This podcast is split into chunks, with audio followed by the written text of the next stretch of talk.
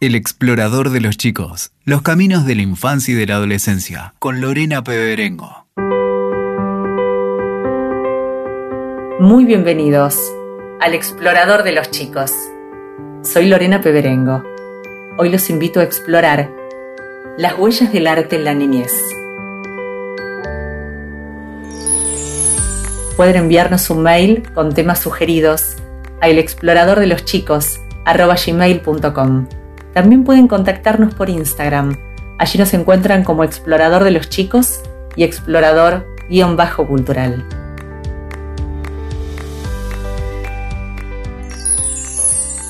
Los chicos son grandes exploradores.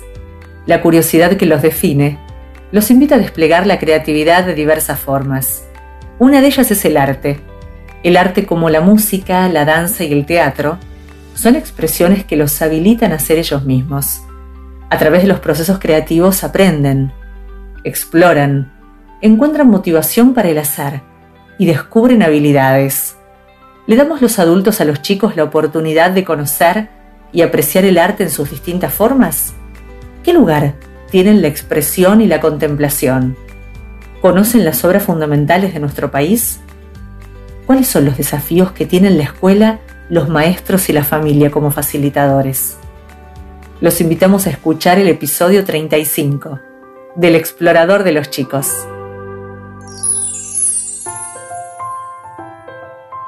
La invitada de este episodio es Mirta Toledo.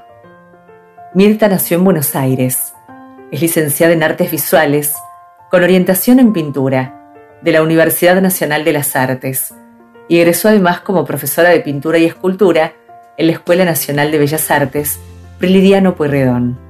Fue discípula del escultor Antonio Pujía. Desde 1990, con sus trabajos aglutinados en la serie Pura Diversidad, celebra la diversidad cultural, religiosa, étnica y sexual de todo el planeta. En los años 80 se mudó a Estados Unidos, donde vivió durante 25 años. Allí desarrolló su obra, que recibió reconocimiento de la crítica por su calidad y mensaje. Reconocida con la Estrella Award a Mujeres Sobresalientes en el Arte, fue becada para realizar residencias, trabajó como periodista cultural, fue curadora y docente de artes visuales. También incursionó en las letras, como otra herramienta de expresión. Publicó una antología y una novela, y una veintena de sus relatos y ensayos integran antologías y revistas literarias de Estados Unidos, Canadá, España, Colombia y Argentina. En 2007 regresó a Buenos Aires, donde continúa creando con el mismo leitmotiv. A través de sus obras, celebra las diferencias.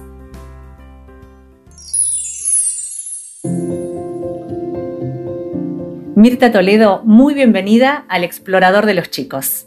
Gracias, gracias. Eh, un placer estar con vos, Lorena. ¿Qué valor entendés que tiene la educación en el arte en la vida de las infancias y adolescencias? Eh, la educación en el arte para mí es fundamental porque pienso que el arte es innato en el ser humano, es anterior al, lenguaje. Eso se ve en, las eh, comunidades prehistóricas y todo, a todo lo largo de la historia. Y en cualquier lugar del planeta, vos ves que los niños, eh, si se les dan materiales, o incluso aunque no se les dé materiales, en la arena, en el barro, en una pared, en un vidrio húmedo, en los niños se expresan y todos tienen el mismo recorrido, mientras que el lenguaje, el lenguaje es aprendido y entonces eso nos diferencia, la famosa torre de Babel. En cambio, el arte, el arte visual, es un lenguaje universal, como dije, innato del ser humano. Y por eso es importante darle, eh, no sé si tanto educar, entre comillas, sino darle herramientas a los niños para que puedan eh, manifestar todo eso que es inherente a su naturaleza. ¿Crees que la contemplación del arte materializada en la visita a un museo o a una exposición debería ser una actividad tan importante en las escuelas como la materia artes plásticas? Pienso que tendría que ser así, tendría que ser así desde eh, jardín de infantes, preescolar, porque no todos los niños tienen las posibilidades de ir con sus padres o con, o con la familia que los está eh, criando, ya sea por, por alejamiento, por circunstancias de trabajo, por diferentes razones. Entonces la escuela tendría que ser eh, un acompañante y asegurar esa eh, entrada a los museos y a las galerías de artes de los niños. O sea, que fuera algo eh, cotidiano como es, por ejemplo, el cine o, la música a través de, diferentes medios, ¿no es cierto? En cambio, las artes plásticas, al estar eh, remitida a los museos, a las galerías de arte en determinadas zonas, por ejemplo, acá en Buenos Aires, de la ciudad, me imagino que en, otras provincias se da lo mismo. Eh, muchos niños no tienen acceso a eso y es realmente eh, lamentable porque, como dije, yo considero que el, arte eh, plástico es un lenguaje inherente al ser humano y entonces los niños tendrían que estar en contacto con, con, todas esas personas que se han manifestado y que han seguido manifestándose al terminar la niñez. ¿Cuál crees, Mirta, que es la importancia de que los chicos aprecien el arte en sus diferentes formas?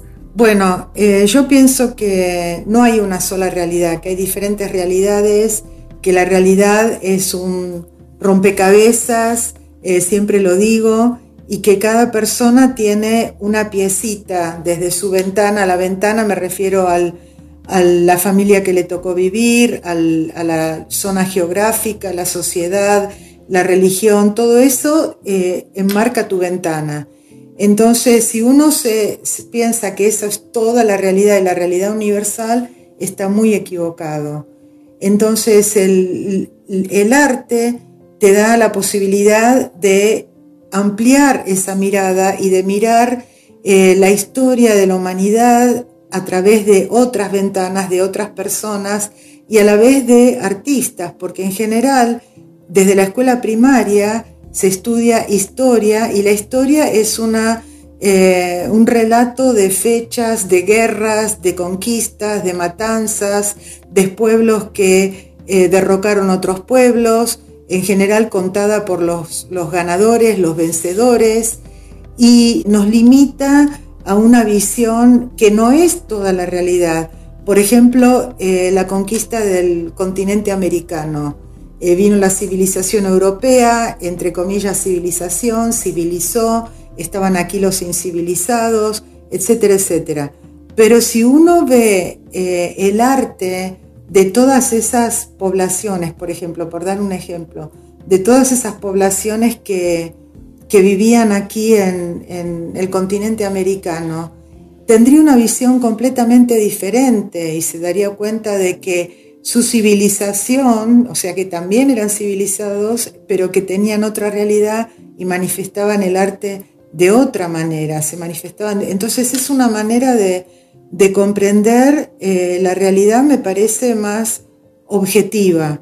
Lo mismo, por ejemplo, en África, eh, los bronces de Benín.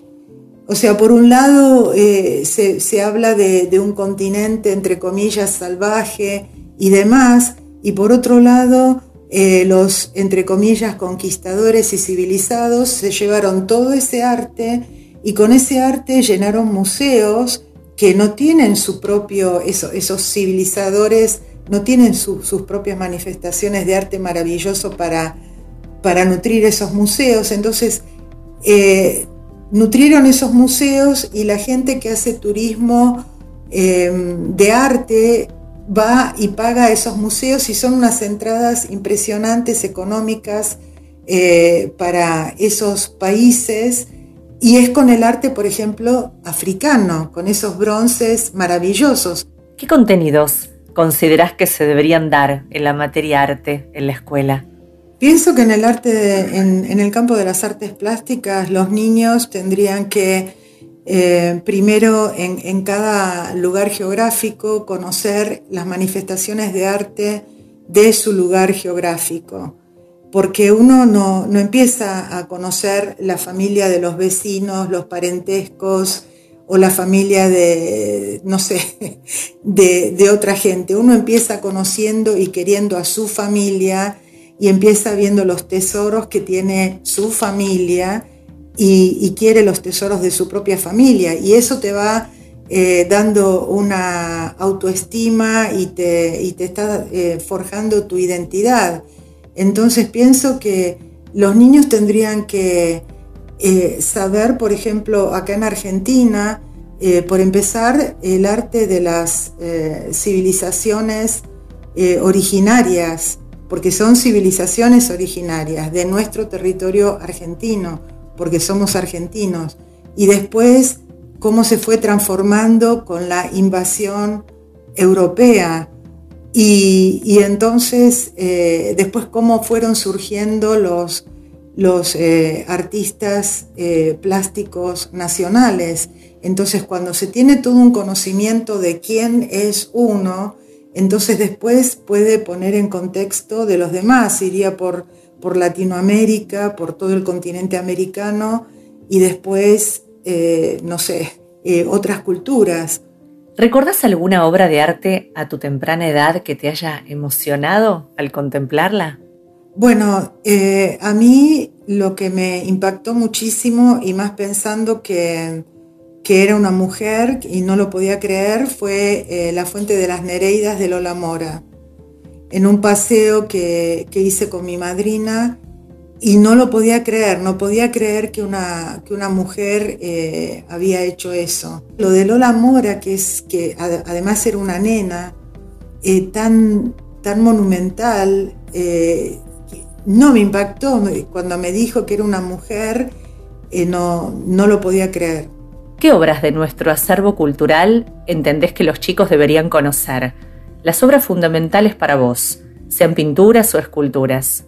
Esta es una pregunta muy importante porque conociendo las obras de nuestro acervo cultural, nos conocemos más a nosotros mismos y podemos forjar una fuerte identidad.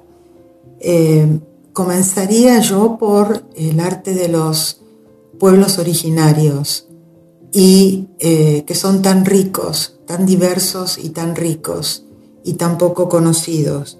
Luego, cuando ya la Argentina se forma como nación y surge un arte nacional, eh, la primera obra icónica que pienso que los niños deberían conocer es Sin paz y sin trabajo de Ernesto de la Cárcova es una obra de fines de los 1800 porque es la primera vez que se retrata una familia de trabajadores.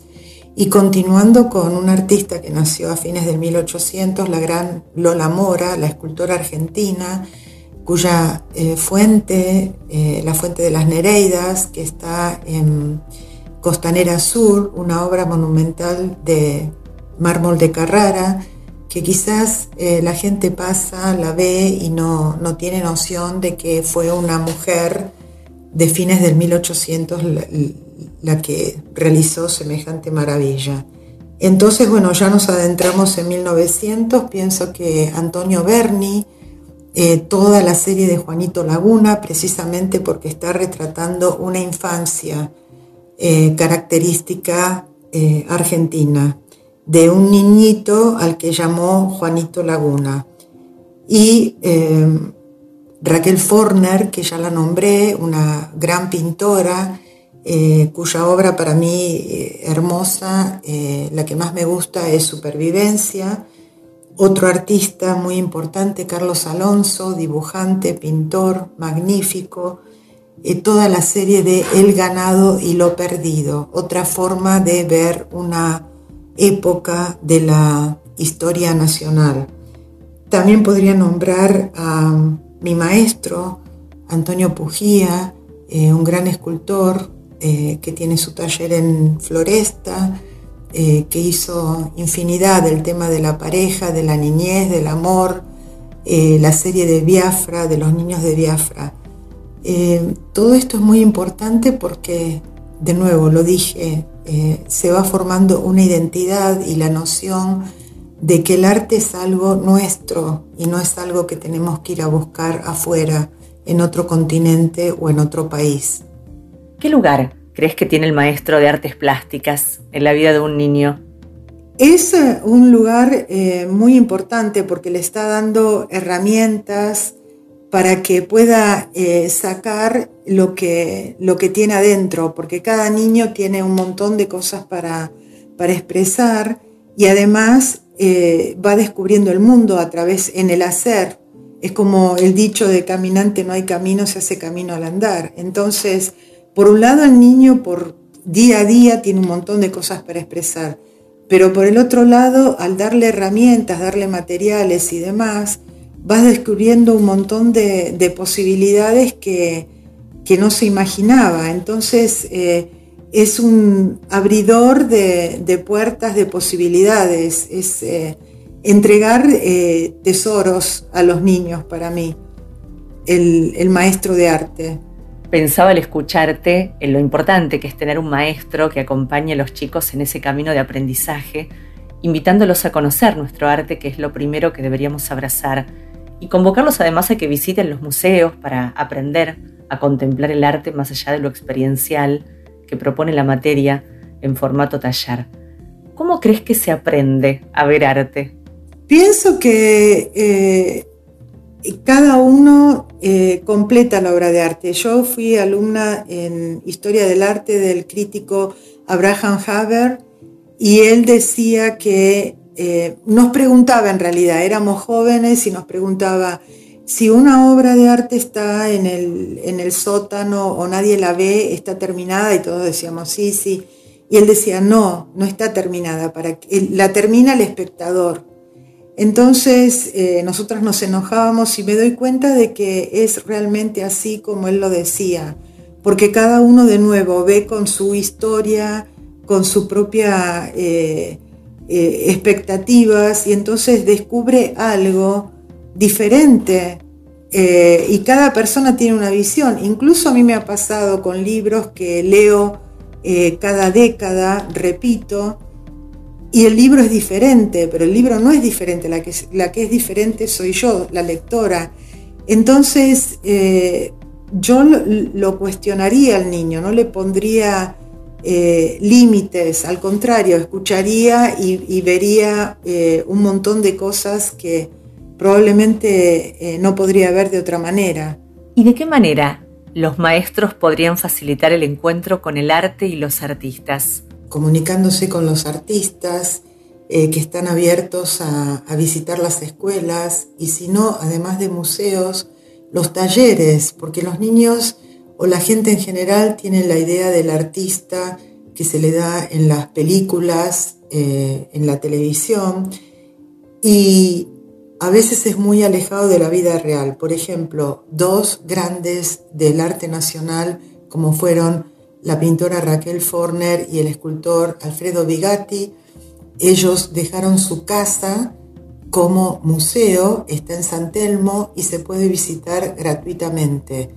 Eh, también eh, una disciplina como es el grabado que no es tan conocida, hay un taller hermosísimo en Flores que pertenecen a madre e hijo.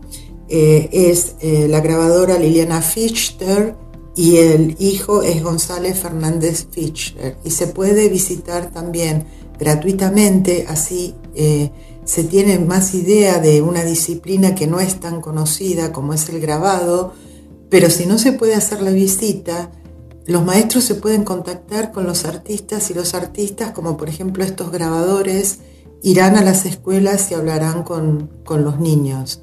Entonces esas son maneras de, de acercamiento muy importantes y reales y develan eh, una realidad que los niños de pronto no se pueden imaginar de otra manera. ¿Cuáles son los desafíos que tiene la escuela en el campo de la enseñanza de arte, atendiendo a que la educación artística se presenta como un ámbito propicio de despliegue de creatividad, de expresión, en el que cada niño aprende en el hacer? Pienso que el, desafío es eh, poder respetar. A veces me parece que como sociedad somos muy intolerantes y entonces eh, esa actitud de, yo soy el maestro, el niño está a otro nivel. Sí, yo soy el maestro, pero en, la creatividad soy el maestro en el sentido, puedo enseñarle al niño este material, eh, de repente tenés que trabajarlo más rápido porque seca de tal manera, o este otro material te, eh, no va con, suponete, el acrílico, no lo podés mezclar con trementina, o sea, cosas eh, técnicas de acuerdo a los materiales. Pero si uno da una consigna, dejar libertad a, los niños, aunque quizás desde el punto de vista del maestro el niño no está siguiendo con esa consigna interrogar. El, desafío para el maestro es eh, respetar, tener la mente abierta e interrogar en, el hacer de los niños. ¿No es cierto? Y siempre preguntar y preguntar. E incluso cuando uno está hablando sobre la historia del arte y está mostrando de repente, como dije, ojalá eh, de los pueblos originarios, el arte de los pueblos originarios, eh, preguntar qué les parece el material, cómo lo harían, qué sería diferente o las opiniones, pero eh, es tener la mente abierta, es el desafío, que a veces es muy difícil, porque tenemos un plano, tenemos una currícula o la directora nos está pidiendo algo por el estilo, y no es así el arte, la idea del cuadro lindo para enmarcarlo y colgarlo en, una pared, es eh, otra cosa completamente diferente. Y no siempre lo que uno expresa es lindo. O sea, la palabra lindo o bello eh, no es que sea sinónimo de arte y que sea feo y que sea terrible y que sea horrible, eh, no significa que es algo malo. Por ejemplo, los fusilamientos de Goya son desgarradores, son horribles. Uno no puede decir que es una pintura linda, es horrible, es desgarrador pero es lo que está expresando. Entonces una cosa es eh, la decoración y otra cosa es la expresión artística. Si tuvieras, Mirta, que sugerirle a los adultos por dónde iniciar el camino para acercar a los chicos al arte, ¿qué les dirías? Quisiera destacar especialmente, si me permitís, la importancia que tienen los garabatos una palabra que a veces se utiliza eh, de manera como adjetivo eh, peyorativo y nada más alejado, eh, porque los garabatos son increíbles, muestran una libertad impresionante, una creatividad única. Entonces yo quisiera que los adultos enfatizaran esto eh, en, todos los sentidos, que se protegiera al garabato, que se diera libertad a los niños para realizarlo, transformar la palabra garabato en algo completamente eh, positivo, porque lo es, y eh, no subestimar el poder de los mismos. Claro, garabatear es algo innato y no podemos detener ese instinto. Ahora, ¿qué huellas crees que deja en la vida de un niño haber tenido contacto con el arte a, temprana edad, ya sea contemplándolo o expresándose a través de él?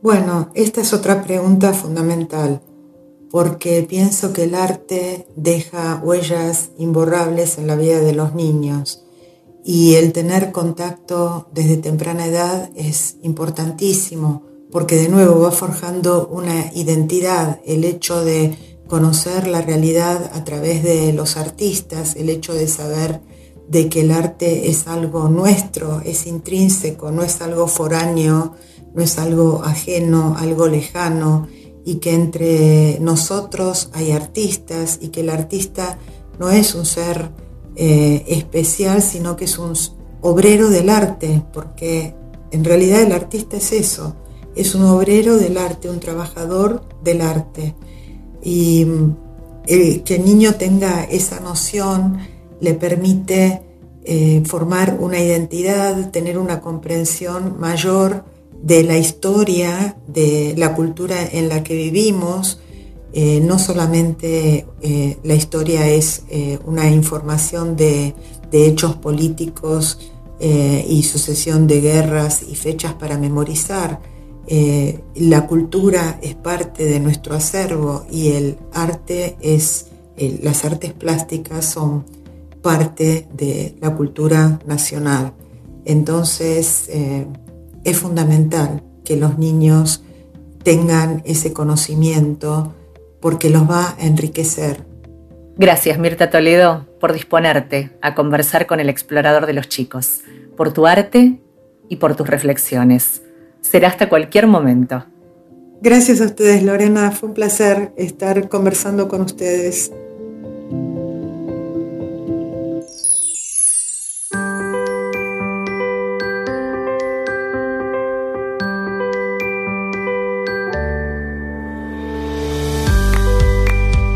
Los chicos tienen la oportunidad de desplegar su creatividad a través del arte.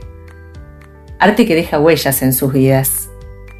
El contacto con él desde temprana edad les otorgará una comprensión más abarcativa de la cultura, así como visitar los talleres de artistas, los museos y explorar el arte público, enriquecerá su mirada. El propósito de este episodio ha sido convocar a los adultos a acompañar a los chicos a conocer, contemplar y disfrutar nuestro arte, aquel que nos refleja, e invitarlos a expresarse a través de él, honrando el azar y la libertad de creación.